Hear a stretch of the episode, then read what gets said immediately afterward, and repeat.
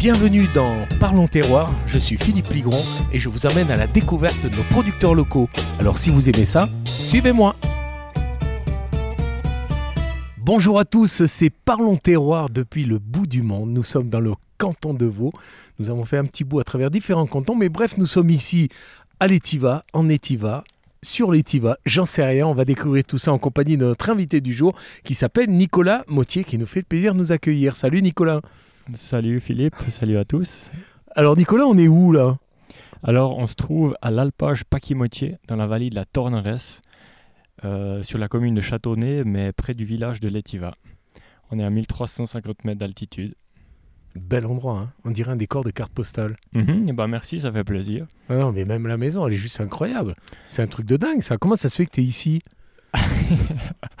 Alors, c'est la question, elle est bonne. Moi, je suis là parce que je suis donc euh, exploitant de, la ferme et, de l'alpage euh, du patrimoine familial, en fait, que j'ai repris euh, il y a quelques années en arrière. Et puis, on vit ici pendant la saison d'été, donc saison d'alpage qui commence au mois de mai, qui se termine au début octobre, suivant la météo. Et pendant cette période où vous n'êtes pas là, vous êtes donc ailleurs, en vacances oui, c'est cela. Philippe, nous avons des vaches laitières. Donc, euh, elles partent pas en vacances elles avec vous Elles partent pas en vacances, on peut pas les mettre au congélateur. Et du coup, euh, l'hiver, on descend à Châteaudet, on a la ferme qui est au village. Et alors, pendant la période estivale, c'est-à-dire cette, cette période où nous nous trouvons, qu'est-ce qui se passe dans la ferme à Châteaudet? Alors, à Châteaudet, pendant l'été, il n'y a pas grand-chose qui se passe. On, va, on descend euh, de temps en temps quand il fait beau pour récolter les foins pour faire de la réserve, pour euh, alimenter les vaches, de retour au bercail pour l'hiver. Et puis euh, c'est tout, un peu de jardinage, deux, trois petits animaux pour regarder un petit peu l'ambiance de la ferme, euh, puisqu'encore une fois, la ferme se situe au centre du village. Ce serait peut-être utile de rappeler à ceux qui nous écoutent qui comprennent peut-être pas cette étrange coutume quand les paysans, l'été, de partir à l'alpage. On a l'impression comme ça, ça fait un peu carte postale et se dire, mais finalement, ils partent en vacances. Pourquoi les, paysans montent les animaux en alpage? C'est pour préserver les récoltes en bas? Explique-nous tout ça. Alors il y a plusieurs, euh, sens à, faire paître les troupeaux sur l'alpage. Le premier, c'est déjà pour mettre en valeur l'herbe qui pousse parce qu'à part les vaches et puis peut-être les moutons, il n'y a pas grand-chose ou, pas grand-chose à faire d'autre pour, euh, pour profiter de, de, la qualité des herbages qui poussent à la montagne. Donc c'est pour ça que ça fait des décennies, même des siècles, que, surtout dans la, dans la région de l'Étiva, où il y, a, il y, a, un passé historique qui est, qui est assez important lié à, au comte de Gruyère et qui date des, des années... 16e euh, siècle, je crois. Hein. même avant, on peut même avant. des écrits exactement qui datent de là. Et puis du coup, euh, alors comme tu l'as soulevé, c'est de, de, libérer en fait les surfaces de fauche euh, au village pour faire de la réserve, pour en fait euh, avoir un, un cheptel suffisamment grand pour, euh, pour vivre. Tenir toute l'année en fait. Exactement. Concrètement, on garde l'herbe en bas qui pousse pour la couper et la mettre dans la grange pour nourrir les animaux l'hiver, donc l'été, il ne faut pas qu'ils mangent l'herbe en bas, donc ils viennent manger l'herbe en haut. Exactement. Et ça tombe bien, il fait beau en plus. L'activité d'un paysan d'alpage, c'est quoi? C'est euh, regarder ces vaches paître dans, dans les alpages? vous faites quoi à part ça, à part faire du lait et faire du fromage?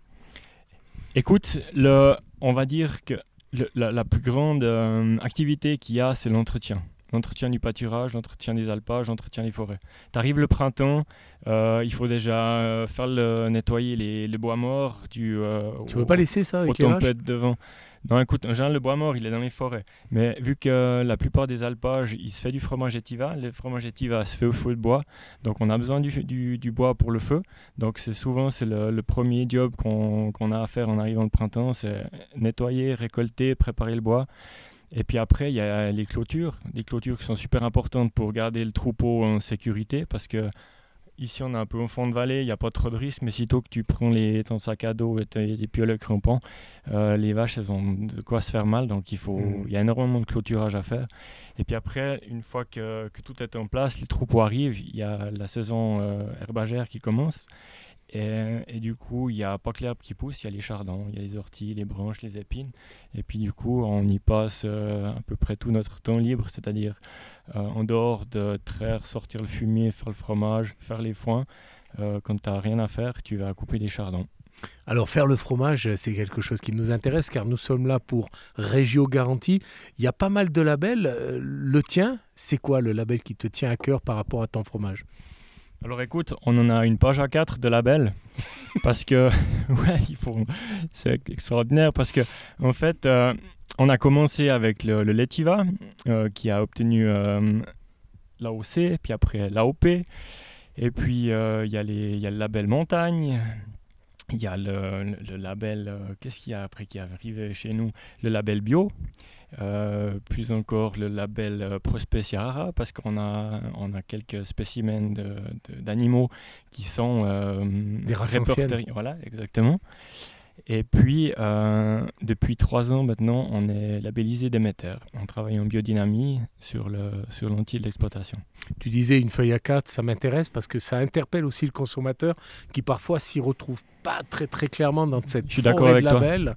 Euh, est-ce que c'est pareil pour toi en tant que producteur? Est-ce qu'il y a des produits, tu dis ah non, mais ça il faut pas que j'utilise cette méthode parce que c'est pas bio ou ça c'est pas Prométhère, je sais pas comment ça se passe. Toi tu es aussi embêté avec ces différents labels? Alors je suis pas embêté parce que on si on veut mettre en avant les, produits du terroir, des, produits euh, euh, de, niche, on va dire, il faut qu'on se démarque avec des, avec des marques.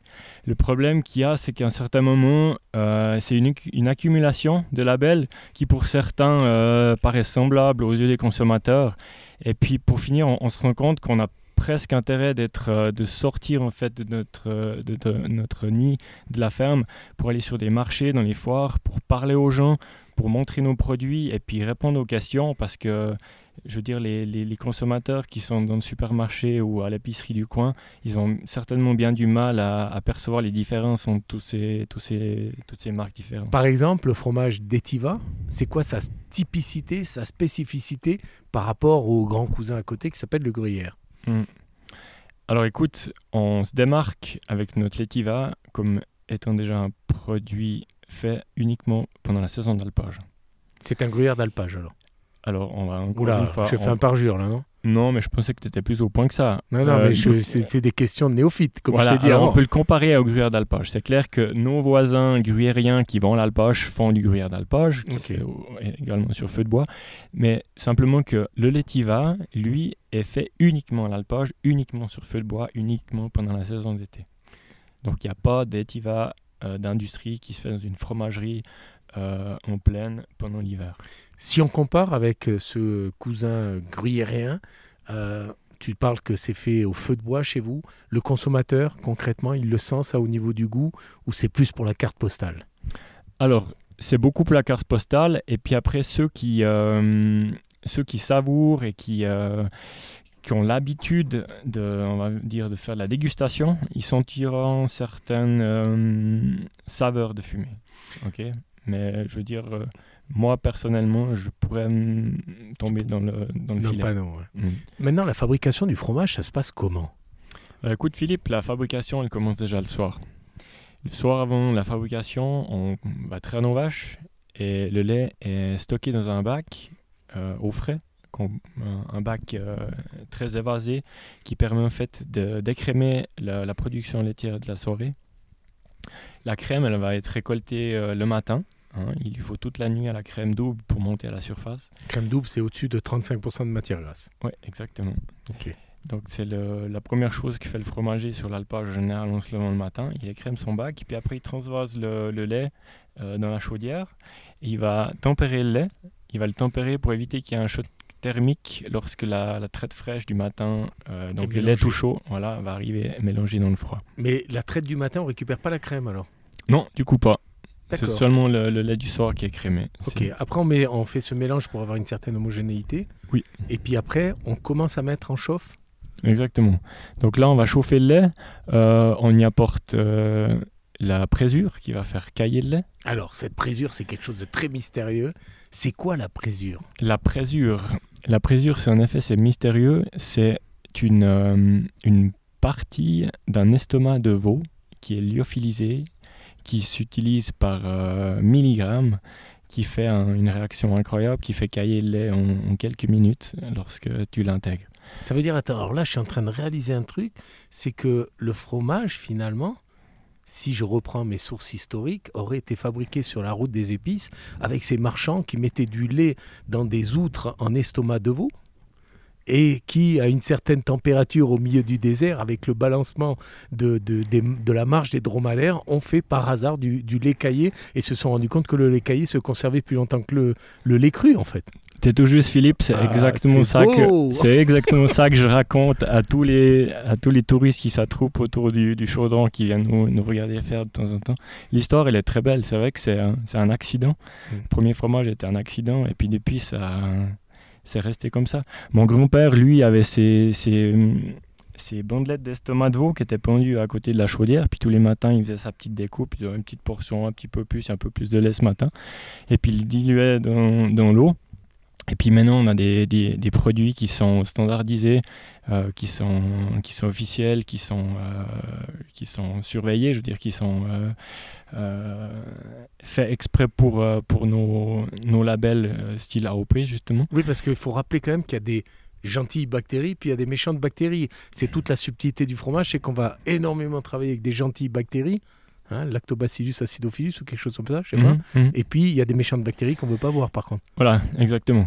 Donc là, on est resté sur la présure. Donc la présure n'est pas une bactérie, c'est une, une, enzyme. D'accord. Hein, c'est l'enzyme qui va faire euh, coaguler euh, le mycélium de la caséine. Ça veut dire ça veut faire toute la caséine va faire comme un réseau et qui va faire que le lait, euh, une fois caillé, ressemble à un, simple yogourt nature. Donc en fait, le yogourt, c'est la première étape de la fabrication du fromage. Oui, ça c'est tout juste.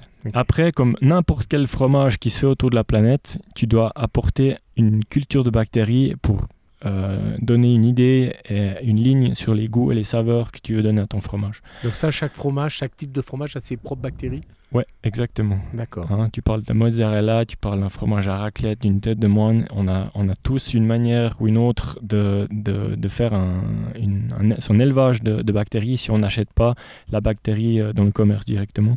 Là, pour le Letiva, c'est une, une bactérie maison, c'est-à-dire que chaque jour, à la fin de la fabrication, ou bien plutôt entre, euh, au milieu de la fabrication, on prélève un moment euh, crucial un peu de, du, du, petit lait, le petit lait, le résidu du fromage. Euh, après la fabrication, on va dire. Et puis, euh, ce petit lait va être euh, conservé dans une armoire thermostatique ou dans un thermos pour qu'il puisse faire des petits. Donc, dans le petit lait, les, les, les, petites bactéries fassent des, des petits, des petits bébés, voilà, des bébés bactéries. Dans la belle vie quand même, hein. elles mangent du fromage, elles font des bébés à longueur de journée. À fond. Et puis du coup, c'est la, la, bactérie qu'on va utiliser le jour d'après. Et pour l'histoire, c'est, je trouve tellement extraordinaire à l'Etiva parce que, comme je t'ai dit tout à l'heure, on, fabrique le, fromage à partir du 10 mai. Donc le premier qui se met en route, il doit aller chercher une souche de bactéries en général dans une fromagerie. Ça peut être du gruyère pour la région du Pays d'en Haut parce que voilà, on peut pas aller euh, trop loin non plus. Et puis du coup, euh, quand il y en a deux, trois qui commencent la fabrication, euh, ils vont chaque fois chercher un peu de, de portions de petit lait chez le voisin. Et puis au final, on se retrouve avec une production annuelle, avec si on, on pourrait analyser l'ADN des, des, bactéries, on se retrouverait avec une même famille en fait qui s'est développée sur tous les alpages différents pas de problème congénitaux. non, pas pour ça. Donc on chauffe le fromage, au bout d'un moment il va cailler, hein, euh, grâce aux tranches caillées, on continue à le chauffer, et après on va le l'égoutter, c'est-à-dire qu'on le passe à travers ces grandes étamines qu'il y a sur le fil ici, et on va obtenir ce qu'on appelle un fromage, en fait, un fromage frais. Oui, exactement. Donc euh, c'est vrai que euh, ça peut être un, un, pâte dur, mais il a le tout pâte dur a été frais à un moment donné. Donc, comme tu l'as dit, le laitier se chauffe jusqu'à 56 degrés sur feu de bois. Après, c'est, euh, on va puiser dans la chaudière, pour certains à bras, à bras nus, pour certains avec un appareil. Et puis, euh, suivant les, troupeaux qu'il y a, suivant les, grandeurs d'alpage, euh, on passe de 1 à, 5 meules pour, pour certains alpages par jour. Concrètement, 10 litres de lait, ça fait 1 kg de fromage? Oui, pas tout à fait. On compte, on compte 11 litres de lait pour un pâte dur pour 1 kg de fromage un kilo de fromage qui après va aussi se déshydrater. Plus on va le garder longtemps en cave, plus le goût va devenir salé, plus la pâte va être dure, mais moins ça va être rentable finalement, parce qu'il y a une déshydratation, donc une perte. Oui, tout à fait. Mais ça, c'est des pertes qui sont prises en, compte dans, le, dans le, la rémunération à l'agriculteur qui livre son, sa meule dans une coopérative comme pour nous. Comment ça se passe ici? On est dans cette, ta ferme d'alpage, tu fabriques ton fromage. Est-ce que tu as une cave ou est-ce que tes fromages partent en pleine pour être conservés de manière un peu plus appropriée? Alors, encore une fois, pour la, région du Letiva, on travaille en coopérative. Dans les années 30, euh, certains euh, de nos aïeux se sont trouvés une fois autour d'une table à boire un verre. Quand on dit les gars, euh, moi j'en ai marre de, frotter mes fromages tout l'hiver. on se tire la bourre avec les prix pour, pour essayer de trouver des, des acheteurs. créons notre coffre commune, engageant une équipe, un chef de vente, et puis faisons ça en, en commun. Et puis du coup, ben, c'est parti en flèche. Ils ont, ils ont créé la, première cave d'affinage. Euh, et puis là, ça a été le départ du Letiva. On a déposé la marque, protégé la marque. Et puis euh, du coup, maintenant, on, est, on vole nos propres ailes, on maîtrise et l'affinage et la vente. Et puis surtout, on arrive à, à maîtriser l'offre et la demande en, veillant à ne pas surproduire et, bien à, pouvoir écouler nos produits chaque année euh, jusqu'au printemps pour avoir cas vide au printemps quand tout le monde repart à l'alpage pour, euh, pour faire place, euh, place nette. Et ça fonctionne. On vit, ça fonctionne, on vit dans la collégialité, on vit dans la, dans la solidarité quand on est un groupe de, producteurs de fromage tel que le vôtre, qui est finalement un petit groupe, hein, Letiva par rapport à d'autres d'autres sortes de fromages. On est solidaire ici Oui. On se tire dans les pattes non, non. tant que le, copain se casse la figure? Non, non, écoute, on est très solidaire. On a, c'est des vies de famille déjà. Donc on a, on a les enfants qui, qui voient les gestes des, des grands-parents, des parents. On est, on est fiers de ce qu'on fait là. Donc on a, on n'a pas, on trouve pas d'intérêt à, à se démonter les uns les autres, ça, ça mènerait à rien. Tu parlais justement des, des grands-pères et des pères, donc c'est un, un, thème qui me tient à cœur et qui nous tient à cœur dans Régio Garantie. C'est cette transmission du savoir, cette, cette envie de, de, faire perdurer ces belles, cet artisanat en fait, hein, qui nous est cher et ses goûts. Euh, toi, comment tu es venu à ce type de métier? Alors écoute, on va dire déjà que je suis à peu près euh, tombé dans la chaudière quand j'étais petit. Ah, t'es pas fait trop mal au moins. non, ça va, je m'en suis sorti. Écoute, euh, mon père, il a, il a acheté l'alpage en 1980, c'est l'année que je suis né. Et puis j'ai des photos, j'ai le berceau qui est, qui est à côté de la chaudière. Donc ça fait un moment que j'observe ce qui se passe par là autour. Euh, étonnamment, moi je suis premier, premier enfant d'une famille de, de, quatre enfants. Et puis sorti de l'école, là, fallait pas me parler de traire des vaches et puis de ah sortir du fumier et tout. Non, pas trop le goût là. Et puis? Et puis je suis parti dans autre chose, j'ai fait un, apprentissage, j'étais euh, euh, monteur électricien. D'accord, donc rien à voir. Quoique c'est utile maintenant. Hein. Toujours, toujours. Sanitaire, électricité, quand on a une exploitation. J'encourage tous les jeunes qui, qui m'écoutent, qui s'intéressent à faire l'apprentissage agricole, de faire un autre métier avant. Ça vous, ça vous donne un bon filet de protection et puis surtout beaucoup d'autonomie dans, dans le métier. Et finalement, tu t'es dit, mon patron électricien, euh, il pas plus cool que mon père, je vais peut-être retourner voir le paternel, c'est ça? Ouais, et puis surtout. T'as bourlingué, t'as dit avant. Hein? Ouais, j'ai bourlingué aussi un petit peu. Hein. Non, mais par rapport à l'électricité, euh, tous ces week-ends, t'as congé deux jours par semaine, tu sais pas quoi faire. je veux dire, euh, à l'agriculture, tu au moins, t'es es occupé. Quoi. Donc là, il y a des gens qui sont en train de régler leur radio ou leur ordinateur et j'ai pas bien compris. Il y a un gars qui se plaint parce qu'il s'est embêté d'avoir deux jours de congé par semaine.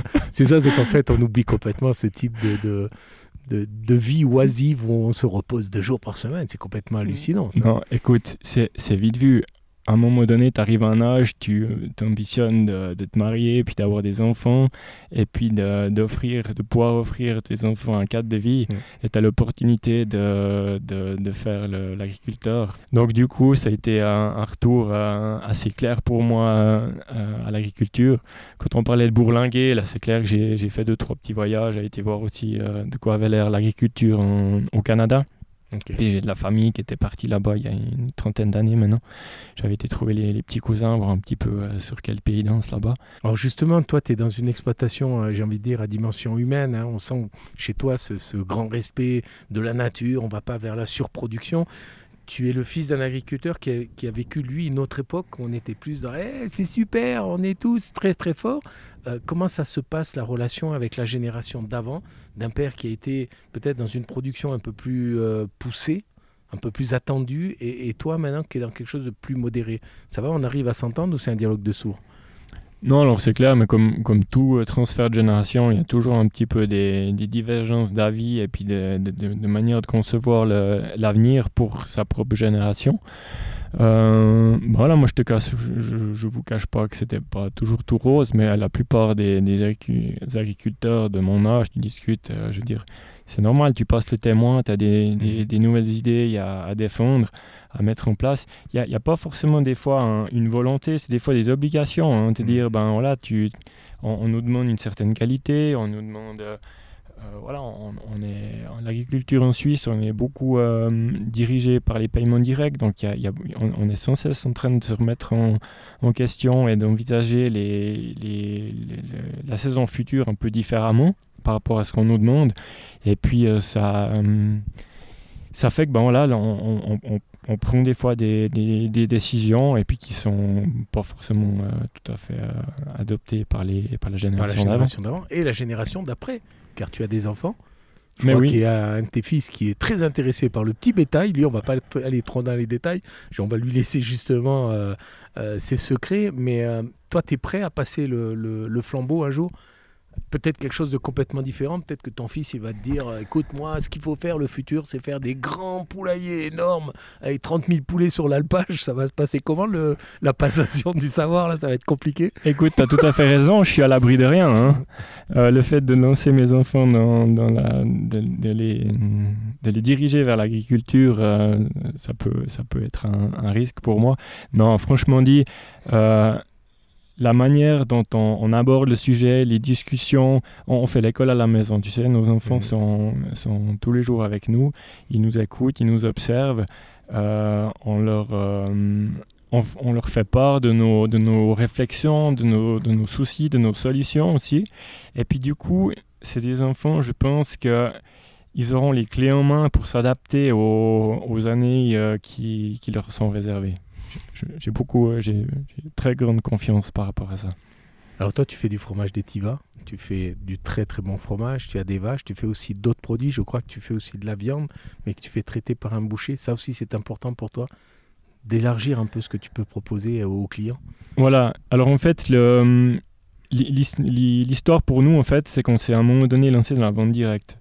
On avait, euh, dès qu'on avait, on est parti en bio, euh, une fois qu'on a, que j'ai rencontré ma femme, on a décidé de partir en bio et puis on trouve important que euh, le, bétail qu'on avait élevé, à la base qui était destiné à la production laitière, ne finisse pas forcément sur le, marché industriel. Et puis du coup, on s'était dit, mais pourquoi pas euh, prendre euh, deux, trois adresses au village, déjà commencer par le cercle d'amis, et puis de la famille, et puis vendre un peu notre, euh, notre viande à, qui on veut.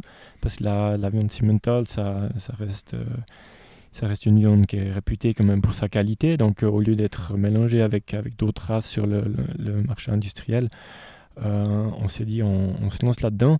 Donc pour l'anecdote, la première année que je me suis mis à mon compte, j'avais quatre vaches, on a, on a élevé les veaux et puis une fois que j'ai fait le tour de la famille, j'ai pris le bottin de téléphone et puis le stabilo. Et puis vas-y, hardi bouillant, on a, on a téléphoné à, à, Pierre, Jacques et Jean euh, au village et puis on vendait nos, nos bêtes euh, comme ça. Alors euh, je répète, j'avais 4 vaches et puis 5-6 veaux à vendre par année. C'était encore une c'était la, la, manière euh, qui, qui, était, qui était faite pour. Hein. Euh, une fois que là maintenant on a, on a une trentaine de, vaches, ça devient un petit peu compliqué, mais toujours est-il qu'entre deux, on s'est, on s'est hum, on est parti sur l'ouverture d'un magasin. Donc, magasin de ferme sans être directement la ferme. On est à 150 mètres éloigné de la ferme. Euh, un magasin bio où on, ne vend que du bio. On essaie de promouvoir tous ces produits. On, revend des, produits d'autres agriculteurs, des maraîchers et des céréaliers. Et puis, on essaye encore une fois, toujours et encore, c'est créer le contact, expliquer aux gens qu'est-ce qu'on fait, quels sont les qu'est-ce qu'il y a derrière chaque produit, qu'est-ce que fait chaque agriculteur. Chaque, chaque produit qui est vendu chez nous a, une histoire, un message. Et puis en fait, je pense que, que l'avenir va être fait beaucoup de, beaucoup de ça, en tout cas ce qui concerne l'alimentation. Et puis en fait, ça nous a on, a eu du succès avec ça, je veux dire, on, a eu du succès, ça, ça, a marché. Le magasin, ça fait, ça fait 7 ans maintenant qu'il tourne à Châteaudet. Euh, L'été passé, en plein, en plein euh, virus, on a ouvert une succursale à Zweisimmen. Zweisimmen, qui est juste euh, l'autre côté du col quand on, passe à Gstard, là. Ma femme vient du Simmental et puis elle avait des connaissances dans l'agriculture en bio aussi qui on nous ont demandé si on avait la place dans notre magasin pour commercialiser leurs produits. Et puis c'est quelque chose qu'on fait déjà depuis quelques temps. Et puis à un moment donné, on s'est dit, et si on ouvre une succursale de l'autre côté, et puis qu'on exporte aussi les produits du pays d'en haut pour faire connaître euh, les produits qu'on fait chez nous, euh, chez les Suisses allemands. Et puis du coup, c'est une méthode qui, qui fonctionne, bien. Justement, ces labels, hein, on est là pour Régio Garantie, on est là pour tes produits qui sont tous labellisés. Les Suisses allemands, eux, comment ça se passe leur euh, regard sur ces labels? Est-ce qu'ils sont autant dans le brouillard que nos consommateurs romans ou est-ce qu'ils ont un un regard un peu plus affûté sur la connaissance et les typicités de chaque label. Écoute, déjà, je vais pas mettre tous les Suisses allemands dans un même panier parce que si, si tu vas à Zurich, si tu vas à Zurich, tu n'auras pas la même reconnaissance ou demande ou attente, on va dire, que, que le, les, gens, les habitants de la vallée du Simmental, s'il y en a qui m'écoutent, parce que c'est toujours vraiment très impressionnant. Tu te promènes où que ce soit en Suisse, si tu observes un petit peu les fermes, l'agriculture, comment elle est menée, comment, comment les fermes sont soignées, et puis tu discutes avec les paysans et puis les, les, ses habitants, et puis tu te rends compte qu'il y, y a, beaucoup de différences entre la manière de mettre en avant les produits, la notoriété qu'on les produit dans la région. Et puis en fait, on, on a, on, a, en allant euh, à Zweisimmen, on a découvert qu'en fait, qu'il y a des difficultés d'organisation chez les agriculteurs pour se mettre ensemble, pour faire reconnaître leurs produits. Ils sont plus partis sur la manière de travailler avec des, acheteurs de lait, des acheteurs de fromage, et puis d'être, de se satisfaire de, voir partir la marchandise. Euh, et de perdre un petit peu le contrôle sur le, prix et puis la qualité, et puis surtout de savoir qui c'est quel consommateur au final comparé aux pays d'en haut où on a, on a, beaucoup misé sur, les, sur des marques régionales, sur des spécialités, la vente directe, la mise en valeur de, ces produits euh, au niveau régional. Et puis du coup, en, allant à Suziman, en ouvrant le, magasin, on s'est rendu compte en fait que tout d'un coup, il y a, plein d'agriculteurs qui étaient qui sont satisfaits de, de, de voir leurs produits faits au, au, village, dans la vitrine de leur village en fait. Et ça, je pense que c'est un... C'est le futur pour toi, ça? Ben, le futur, c'est le présent, quoi. C'est déjà mhm. en route. Ça, ça, roule déjà depuis, euh, depuis plusieurs années comme ça. C'est un futur qui va, qui va perdurer, je veux dire. clairement, vous l'avez fait à Simon, mais est-ce que ça va perdurer ce genre de choses ou est-ce qu'on est dans un effet de bobo attitude, les manocentristes Écoute, le, ce qu'il y a, c'est qu'il faut qu'il y ait un développement là derrière. Mhm. Je veux dire, euh, quand on parle de, de 4-5 paysans qui nous livrent les produits au, magasin, on, a la, demande à ce qu'ils soient euh, reconnus bio. C'est un petit peu notre philosophie. Et puis derrière, il y a, tous les autres. Donc les autres, il y a du chemin à faire, il y a, beaucoup de potentiel. Mais à un moment donné, c'est clair que je dirais que la difficulté qu'il y a quand tu as atteint une certaine grosseur d'entreprise, quand tu as un certain volume de production, eh ben, c'est pas forcément dans une petite vitrine au village que tu vas pouvoir tout écouler. Donc après, il faut, faut aller voir plus loin, il faut, faut, faire parler de ces produits. Encore une fois, il faut essayer de, d'imaginer ou de ou de d'authentifier l'histoire qu'a le, produit si s'il y a un passé historique comme on parlait tout à l'heure du, du laitiver du fromage du gruyère et puis ça, il faut mettre en avant pour que les, encore une fois, pour que le consommateur se reconnaisse, s'identifie à un fromage fait au Simmental. Ben voilà, logiquement, les, les, habitants du Simmental devraient le, devraient le, le, mettre en avant. Et puis après, ben, à plus large échelle, euh, il y, a du job, il y a du marketing, et puis je, je, je dois le, reconnaître, il y a beaucoup, beaucoup, beaucoup maintenant de, concurrence dans tous les produits parce que vu que depuis quelques années, le, prix euh, du lait industriel, il est misérable, il y a beaucoup, beaucoup de fermes ou de petites organisations qui essaient de se mettre en route à, fabriquer un fromage, des spécialités. Et puis du coup, ben, il y, a, y, a, beaucoup, beaucoup de, de, choix. Et puis encore une fois, il y a des labels, il y a des marques, et puis les consommateurs en perdent leur latin. Donc encore une fois, il faut, faut que l'agriculteur pense aussi à, à, la manière de, vendre et faire du marketing. Alors justement, je permets-moi de te couper. Ici, pour conclure, on a du fromage, on a de la charcuterie, mais on a aussi des visiteurs, des marcheurs que je respecte parce que moi je suis vraiment nul pour ça, qui viennent ici déguster vos produits et qui peuvent aussi dormir sur la paille, tu me disais? Oui, exactement. C'est un petit concept qu'on a mis en place il y a plusieurs années. Oui, ça marche bien. Ça marche pendant les vacances. Hein, c'est juillet-août.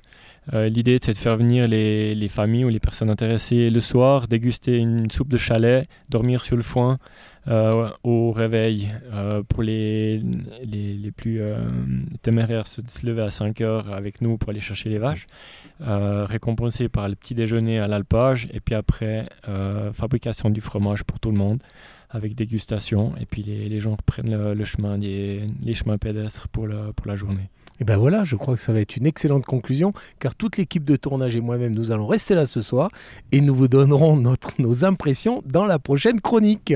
Voilà, merci beaucoup en tout cas Nicolas de nous avoir reçus chez toi. Merci à vous. On peut trouver tes produits, rappelons-le, à Châteaudet, hein, c'est ça? Oui, alors le magasin s'appelle euh, le magasin Votre Cercle de Vie. Et puis toutes les informations sur un site internet sur www.votrecercledevie.ch ainsi que dormir sur la paille, c'est aussi dans le site. Oui, exactement. Super. Eh ben, merci beaucoup. À bientôt. Et puis merci à vous de nous écouter. On espère que vous avez eu du plaisir avec cette chronique et on vous retrouve bientôt pour une nouvelle. Allez, en attendant, passez une bonne journée. Et nous, on va aller dormir sur la paille. C'était Parlons Terroir, un podcast amené par Régio Garantie. Retrouvez-nous sur Spotify, YouTube et toutes les autres plateformes de podcast. Moi, je vous donne rendez-vous la semaine prochaine pour un nouvel épisode. Alors, croquez la vie à plein dents. Enfin, si vous avez des dents.